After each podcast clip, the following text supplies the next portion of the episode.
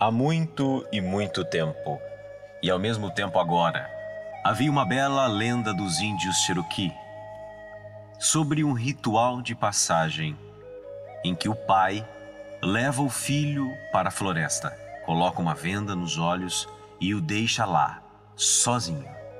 O jovem deve permanecer sentado em um tronco a noite toda, sem remover a venda, até que os raios do sol o avisem que é de manhã. Ele não pode e não deve pedir ajuda a ninguém.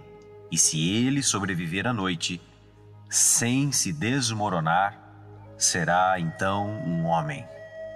Não pode contar a sua experiência aos amigos ou a ninguém, porque cada jovem tem que se tornar um homem sozinho.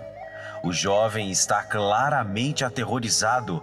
Ele ouve muitos barulhos estranhos ao seu redor e certamente muitas feras ferozes ao seu redor. Talvez até homens perigosos que o machuquem. O vento sopra forte a noite toda balançando as árvores, mas ele continua corajosamente sem tirar a venda dos olhos. Afinal, é a única maneira de se tornar um homem. Finalmente, depois de uma noite assustadora, o sol sai e ele tira a venda dos seus olhos. E é nesse momento que ele percebe que o pai está sentado no tronco ao lado dele.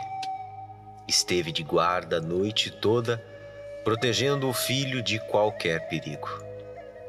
O pai estava lá, embora o filho não soubesse. E é desta mesma maneira que nós também não estamos sozinhos. Eu não sei qual nome você usa, se é Alá, Deus, Jesus, Maomé, espiritualidade, universo, não sei e não importa.